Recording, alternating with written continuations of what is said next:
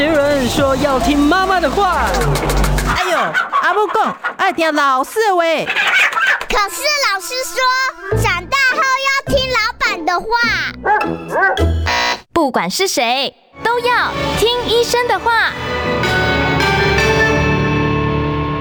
Hello，大家午安，欢迎收听今天的《听医生的话》，我是节目主持人李雅媛哦。不好意思，我今天还在酷酷扫，所以呢戴着口罩来保障一下我们今天的来宾王启德医生的健康哦。今天呢，请到王启德医师，其实我真的蛮开心的，因为对我们这个行业来讲哦，这个嗓音实在是太重要了。今天我就要跟大家聊一聊有关于声带结节还有嗓音治疗的问题。为大家邀请到的是这方面的权威——亚东医院耳鼻喉头颈外科的主治医师，同时也是好心肝诊所的医师王启德王医师，王医师好。哎，主持人好，各位线上还有空中的听众朋友，大家好。王医师，你知道，就是说我我看了一下资料，就是好多歌手啊，非常知名的天后级，像艾黛儿啊、玛丽亚凯莉啊，据说都有声带结节的问题啊。是这个声带结节到底是什么意思？它我们常讲长茧，长茧，它真的是长茧吗？是，其实长茧是一个。通称啦，哦，一个一个一个俗称。那医疗上的名称叫做结节，结节啊。嗯，那结节其实听起来好像文绉绉很绕口，其实它就是表皮增厚的意思。哦，就是我们现在图片上面看到的这个。对，如果是在 YouTube 看的朋友，可以看一下我们的图片。啊，这个生态长那么丑啊？啊，对。呃，大家看健康的就好，这个左边正常的比较漂亮一点。哦哦。对，其他都不太健康，所以丑丑的。哦，是是。哦，所以生态也会长肿瘤啊？也会。也会哦，也会长肿瘤，然后息肉也是会长，也会。然后还有这个就是麻痹是什么意思？麻痹就是神经受损，嗯，好像这个中风瘫痪之后这样手脚没力气这样子。哦，然后他这是哦，麻痹是为什么会造成？是血栓吗？还是？呃，大部分都是手术外伤。哦，对，因为我们声带的神经啊，在这个颈部跟这个胸腔，嗯，所以如果有动过颈部，像甲状腺啊，嗯，胸腔像肺部啊，或是食道手术，手术后有可能不小心误伤声带的神经，嗯，那就可能造成神经的麻痹。声带到底在哪里？甲状腺在这边嘛，对不对？对，声带在哪里？最简单的方法，如果是男生呢，我们可以摸喉结。哦，男生摸喉结，喉结有个软骨。呃，女生没有喉结，但也有这个，也有。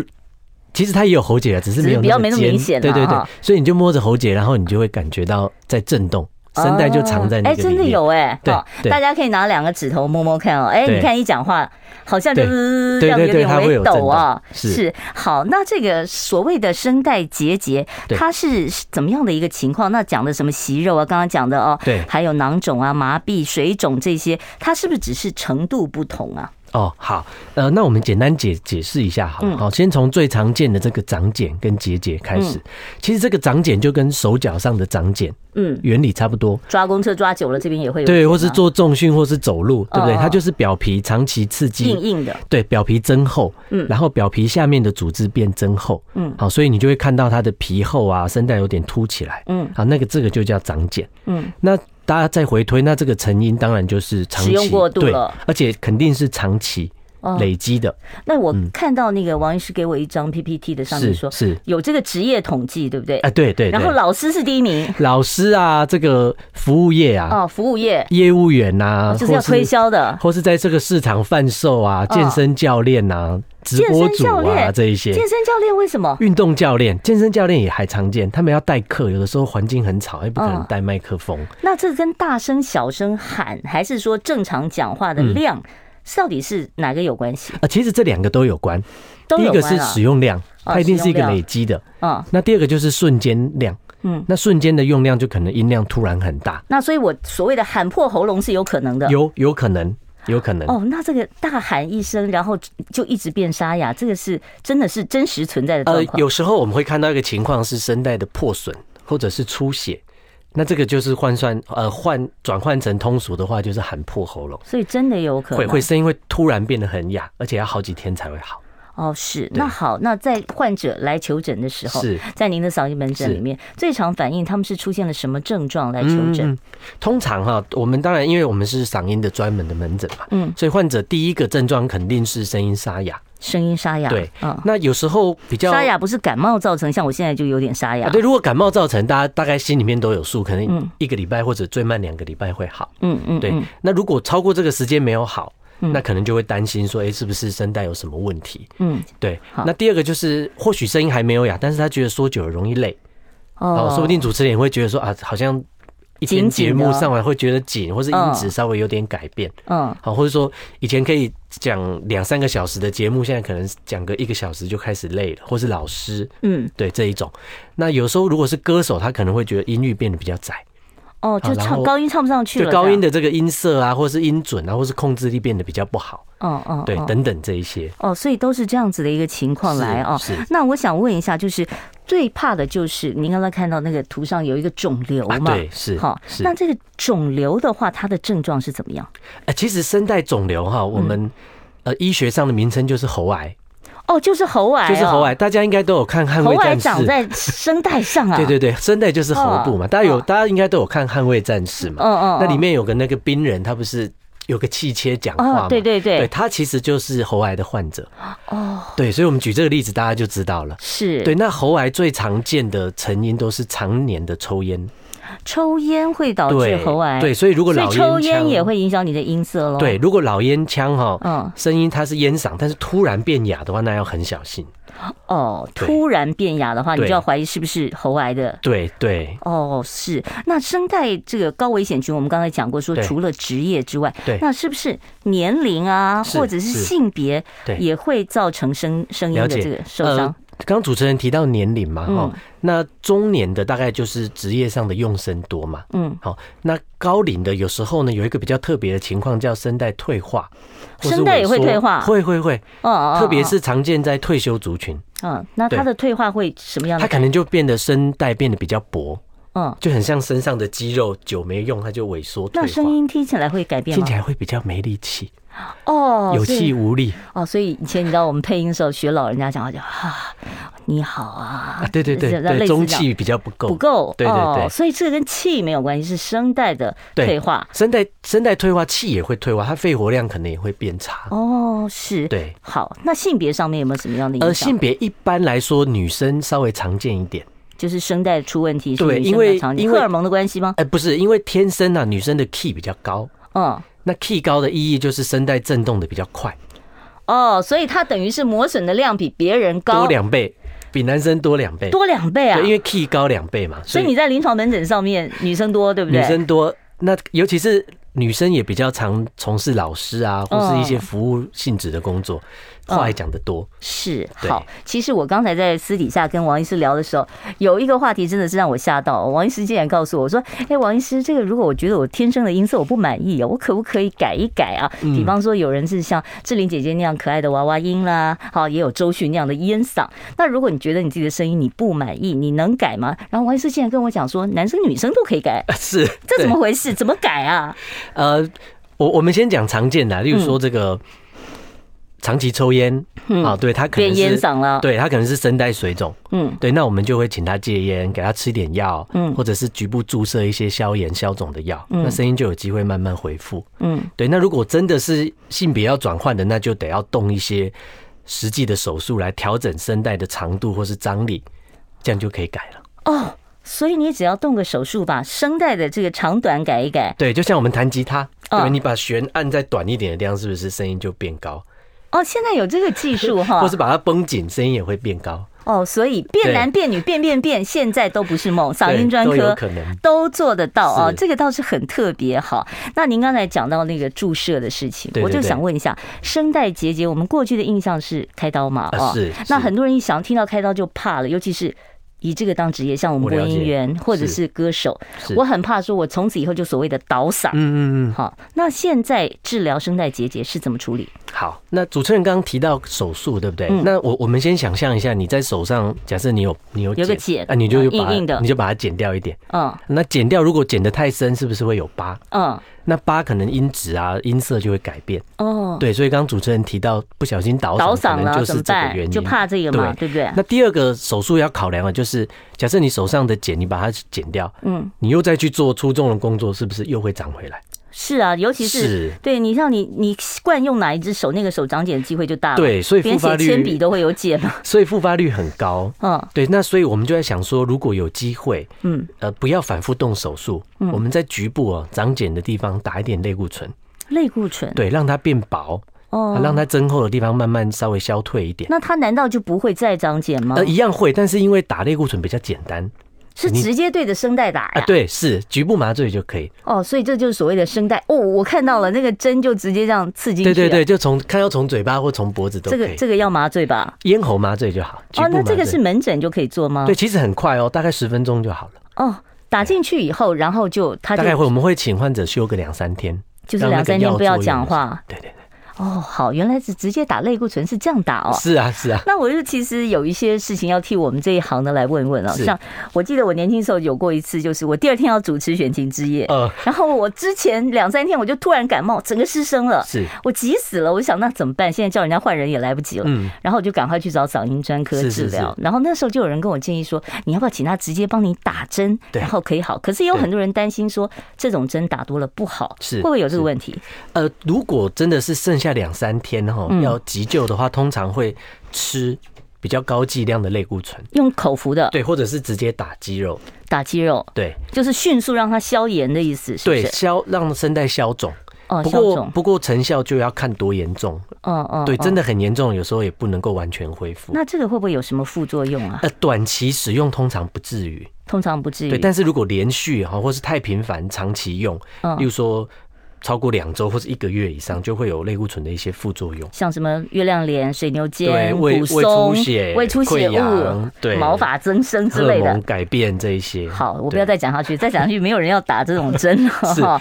不过这个也就是应急啦，也没有办法说真的就是呃，对，所以所以相较来说，局部打在声带上的力的剂量非常非常小，所以相对来说它的副作用就轻很多。这样子。是。好，现在时间呢已经是中午的十二点十七分了啊，我们要稍微休息一下。今天呢，我很难得为大家邀请到真的嗓音方面的权威，大家可以看到哦，我们王医师是有专书的《全民好声音》啊。而王医师呢，目前是台北亚东医院耳鼻喉头颈外科的主治医师，也是好心肝诊所的医师哦。好，我们待会儿呢再继续就嗓音的问题来请教王启德王医师。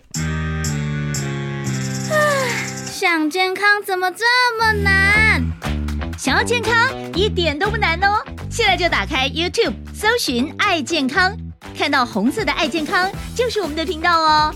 马上按下订阅，并且打开小铃铛，就能医疗保健资讯一把抓。想要健康生活，真的一点都不难，还等什么呢？爱健康的你，现在就打开 YouTube，订阅“爱健康”。我今天现场请到的是嗓音专家王启德王医师啊，我们跟王医师讨论的是有关于声带结节还有嗓音治疗的问题哦。是，嗯，我就想问一下，有的人对于自己的这个天生的声音是不满意的，或者是早年我听过有一些什么歌仔戏小生哦，是他为了要让自己听起来声音很雄壮，他就把嗓子都喊哑了、喊破了啊。是，像这种成年的嗓音受伤，有办法救回来吗？呃。呃，谢谢 主持人提到这个问题哈。嗯，通常成年哈就是暗示时间很久。嗯，那时间很久之后，我们在医疗上最担心的一个情况叫做纤维化。哦，声带也会纤维化。所谓的纤维化，用通俗的话来讲，就好像有疤痕，就像肝纤维化、肺纤维化这样。对对对，那纤维化就是组织变得很硬。嗯，那这种纤维化通常就不容易完全恢复正常。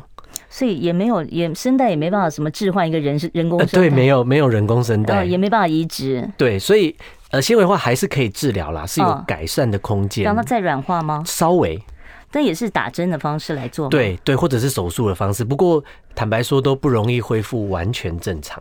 哦哈，对，就可以稍微改善，对，但是你要再回复到原始的这个状况，如果已经纤维化，基本上就不可逆了。对，没错，是没错。好，那再问一下，我看到有一个绿光镭射，哦，是这个绿光镭射治疗嗓音，它是什么情况下来用？会不会有什么后遗症呢？哦，呃，这个绿光镭射，我们最大的特色都就是它是绿的。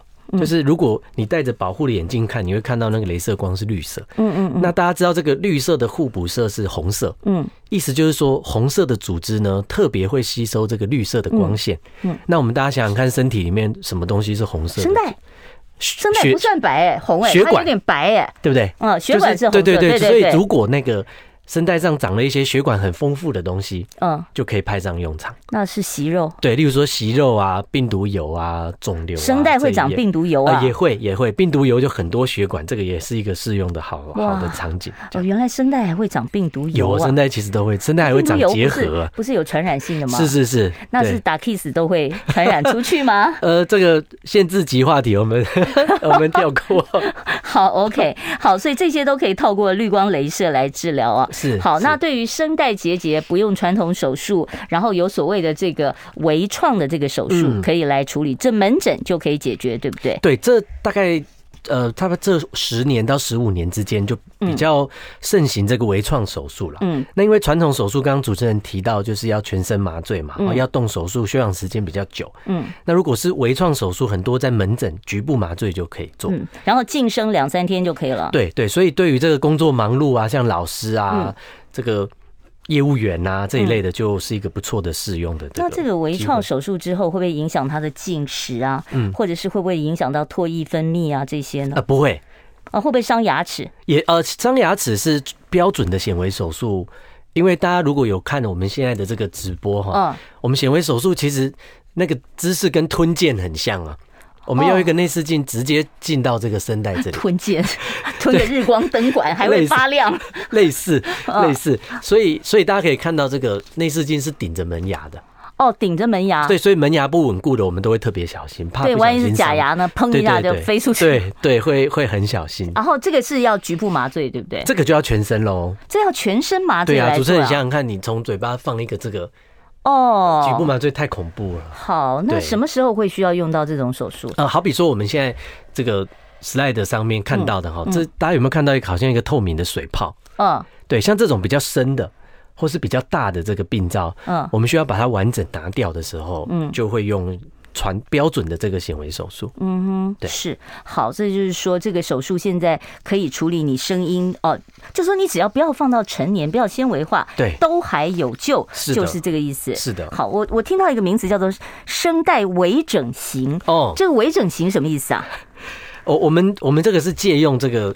医美的这个啊，对啊，就是意思就是说，你下班时间去啊，可能那个中午吃个饭，你回来已经变美了。那声带也可以吗？我中午吃个饭，然后吃完饭，然后我就去嗓音专科报个到，回来我就声音就黄莺出谷了，有可能吗？大家想想看，微整常见就是打破尿酸嘛。啊，你不会说声带也要打吧？呃，声带也可以打，或者是打脂肪。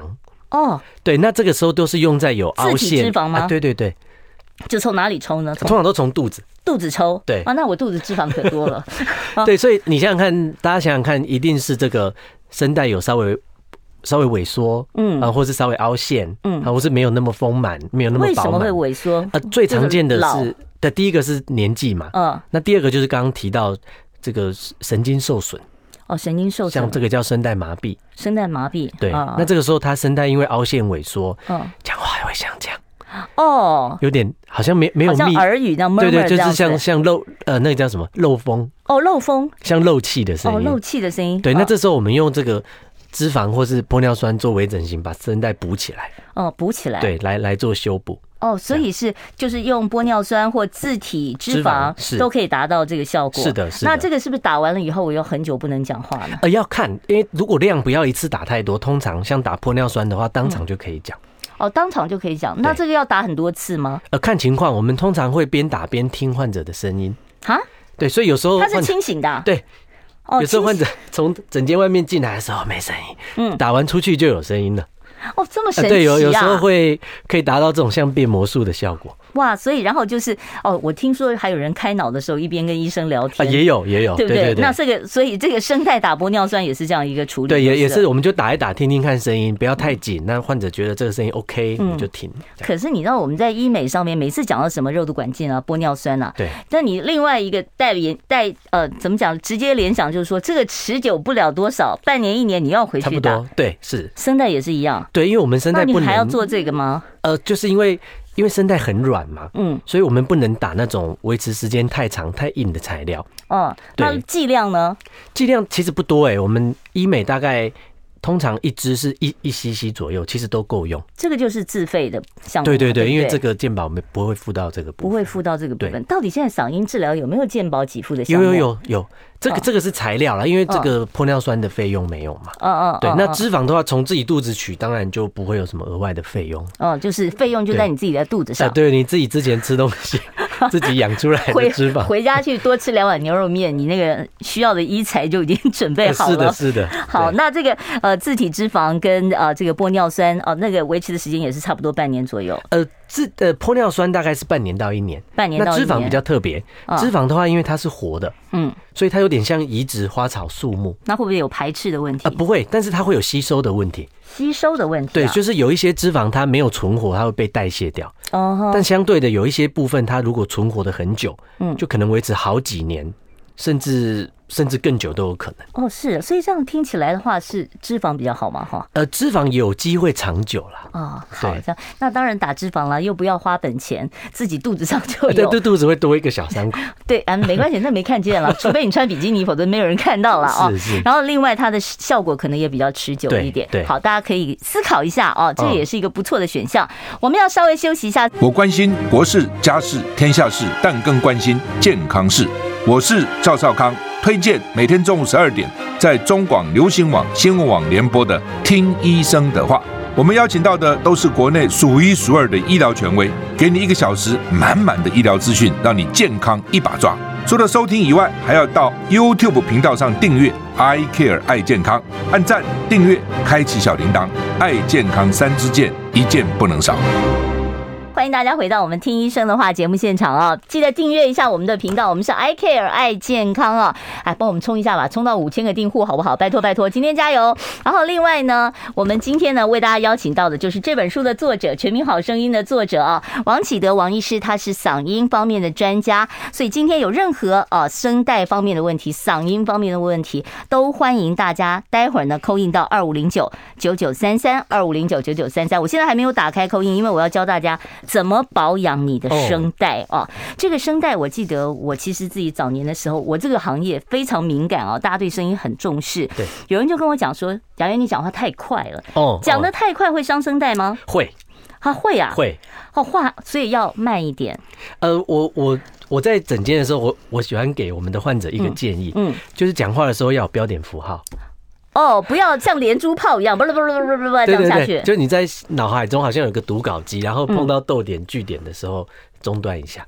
哦，这样自然而然就快不起来。对，然后像以前我们去转播棒球比赛啊什么的，那个时候就会有人跟我们讲说，你要记得时时要补充水分。对，好，那如果说长时间不喝水也会伤声带嘛？那什么温度的水比较合适？好，呃，像大家看到我我这边也有准备一个水嘛，我们跟主持人刚刚都有喝一些，其实就是常温。呃，常温，常温就是温温开水就可以了。温开水就是冰的不好，对不对？呃，冰的比较不好，容易刺激气管。那热的呢？有时候我觉得喉咙痒的时候想咳嗽，我一杯热水下去，我就觉得舒服很多。不过热水大家想想看，你也不可能太烫嘛，你一定是要能够含得下去。对，顶多就四十度、五十度这样子，你也不可能再高温也是喝不下去了。所以就是常常要喝点水，常温或是温就就可以了。当你需要长时间讲话的时候，水分是一定要补充的。对，那另外有一个重点就是，大家有有时候患者会跟我说，有啊。我一天都喝一两七一两千 CC，对。那结果仔细问，呃，他中午喝一次，下班喝一次，时间太长了。对，所以最好是能够间隔十五二十分钟就喝。就是每次你也不用喝很多。对对对，就喝一小口就好。喝一小口哦。那还有人说你不要声音太大啊，你太大伤嗓子啊，所以就会有人说，哎，那我偷偷跟你讲，我讲悄悄话，讲悄悄话是不是也伤嗓子呢？对，其实其实用像这样子，嗯，我们故意用气音讲，对。并没有对声带比较好，并没有比较好。对，你那有没有比较坏？呃，有可能比较坏。哦，对，所以最好的方法就是小小声讲，像这样。哦，有有一种嗓音的治疗叫做耳语法。耳语法就是说，例如说像像我现在跟主持人在这个房间里，嗯，那我的音量就是刚好大到主持人听得到就好了。哦，就就不需要大到整间。教室都听得到。对，我跟我妈讲话，我声音就要大一点，我妈就听。对，所以就是说你在保持到就是说你沟通需要的够用的音量，这个音量就可以了啊。那另外像你看，我们靠嗓子吃饭，不管是老师啊或播音员啊，我们都会说有一些烟酒辣椒，对，这些东西是不是真的会伤声带？呃，烟是一定的啦，哈，这个我想没有任何的疑疑问，嗯，因为烟那常常会有患者很可爱，他说，呃，我抽的这个都是很淡的啊，对我抽的是凉烟呢，对，或者说我这个还凉凉的，几毫克焦油，几毫克尼古丁，几毫克，但是事实上大家想想看。这个香烟里面的化学成分这么多，嗯，它把尼古丁跟焦油降了，它其他成分肯定不会降，否则那个气味就不见了嘛。哦，对，所以其实伤害也没有好到哪里去。好，所以尽量抽烟必伤。对，那我我也见过一些同行，就说辣椒吃多了嗓子就哑了，会变到哑吗？呃，就看他吃多辣，然后还有看个人饮食习惯了。哦，那有时候太辣也会造成胃酸的刺激。哦，对，所以我们如果是以保养来讲，我们都是建议这个口味清淡一点。那咖啡呢？呃，咖啡是个好问题。嗯，如果是我个人哈，或是我们给患者的建议，就是说他要。像像我们今天要来上节目，嗯，或是像老师要上课，嗯，那一段时间比较不适合哦，因为你喝了咖啡你会亢奋嘛，嗯，那亢奋自然就会口干哦，对，是，对，好，其实我这两天一直有一个疑惑，因为医生开了一些感冒药给我，是是是，我在吃感冒药这段时间，我就觉得我好像干燥症一样，对，就觉得喉咙好渴，雅媛是不是有流鼻水？我还好，鼻水还好，但是我就是一直会有吐痰啊这样的状况哦。那这个是药物造成的吗？对，因为我们常用的感冒药里面有个成分叫抗组织胺。哦，抗组织胺不是过敏用的吗？对对，通常都是流鼻水用的。哦哦哦。对，那所以用了抗组织胺的常见的副作用就是口干。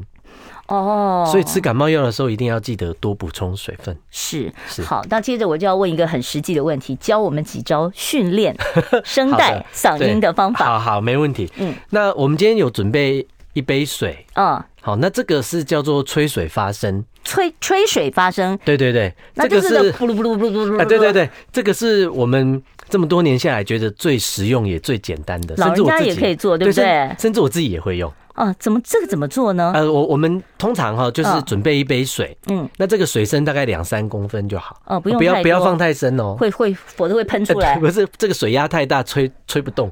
哦，吹不动，对，差不多两三公分就好。哦，怎么可能吹不动呢？会会会，等会您您可以试试看。嗯，它那个水压很大的时候，你会吹得很费力。嗯嗯嗯，对。那我们就准备一个普通的吸管，普通吸管，对，就是不要不要像养乐多那么细，也不要像珍珠奶茶这么粗。哦，啊，就普通大小的吸管，就是像我们现在今天现在示范的，对，像普通的这种，普通的就是喝喝可乐的用的那种。对，那我们就把这个吸管呢放到这个水面下，大概一公分左右就好了。只放一公分。对，好，好，先放一公分。嗯，然后第一开始呢，就是先练习吹气。吹气，好，就先讲吹气，这个很简单啊，这个大家都会，都会。嗯，那下一步就比较有趣，下一步就是要边发声边吹气，边发声，这个好像是我们在参加什么游戏节目在做的哈。就是呃，简单，我我我们常用的方法是发出呼的声音，呼。呃，我示范一次，大家大家可以听听看。好比说我这样。呼，然后呼的时候呢，就把这个吸管放进水里，一边呼一边放进去。呼，哎，我还听得到呼的声音。对对对对。哦，那如果做的对，你会感觉到这个声带有被按摩到的感觉。哎，那我这样直接把水倒在那个喉咙里面的，咕噜咕噜咕噜。啊那个是用舌头。哦，啊，那个那个那个没有训练到声带。对对对，那个效果不一样。哦，所以那就是一个呼单音就可以了嘛。对，那如果呼到一个程度哈，大家技术更好了，你可以练习高低音唱。高低对，从低的到高的，从听海开始 听，或是或是练习唱个歌，这些也可以。哦，对，唱个歌好唱，死了都要爱。我 例如说唱生日快乐歌嘛。哦，这么简单哦，好。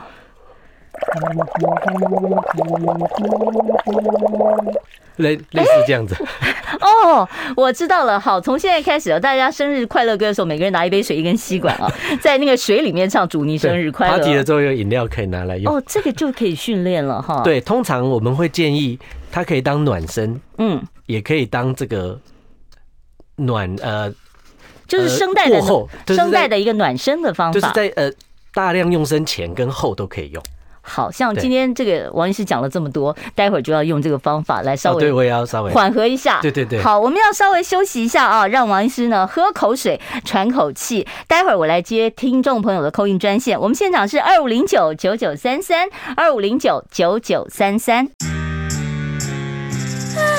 想健康怎么这么难？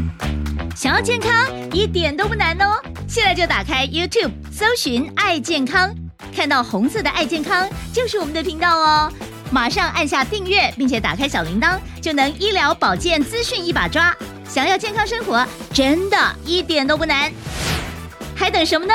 爱健康的你，现在就打开 YouTube 订阅爱健康。我现在开始呢，会打开我们现场 call in 专线零二二五零九九九三三，听众朋友，你有任何嗓音方面的问题、声带结节方面的问题，都欢迎你打电话来。我们接第一位听众朋友电话，你好，请说。好，你好，我要请教医生哈。嗯，我那个上个礼拜哦，喉咙哑哑的，去看耳鼻喉科哈。嗯，他耳鼻喉科他有用一个小灯泡哦进去照。嗯，他照说我那个没有长东，那个声带。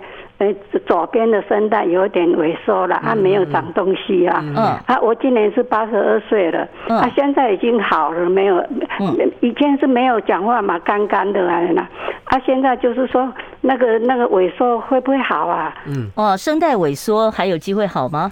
呃，我我觉得很，我觉得非常意外，因为这位听众的声音听起来不像不像已经八十二岁了，对我听起来六十几岁，讲的还还还是蛮清楚的。对，那。其实八十几岁有一点点萎缩还算正常了。嗯，那如果说真的很积极，想要再锻炼，我们其实像我刚刚那个吹水运动啊，对，这个可以做，或者是做复健。复健怎么复健？对，我们就是大家的各位听众可以记得一个名词，叫做语言治疗。语言治疗呃，语言有一个专业的语言治疗师，对对对对。好，我们月底会请一位语言治疗师哦。对，对，所以就是请这个，不管是医院啊，或是诊所，如果有语言治疗师，就可以帮助您做这个嗓音复健。嗓音是可以复健，所以你这个萎缩，你要完全说让它恢复到原本的，可能没办法，但是至少可以保养，是不是？没错。然后减减缓它的萎缩程度。是的。好，我们再来接下一位听众朋友的电话。你好，请说。请问啊，嗯，呃，我原来可以唱歌，那现在声音是发不出来的，为什么？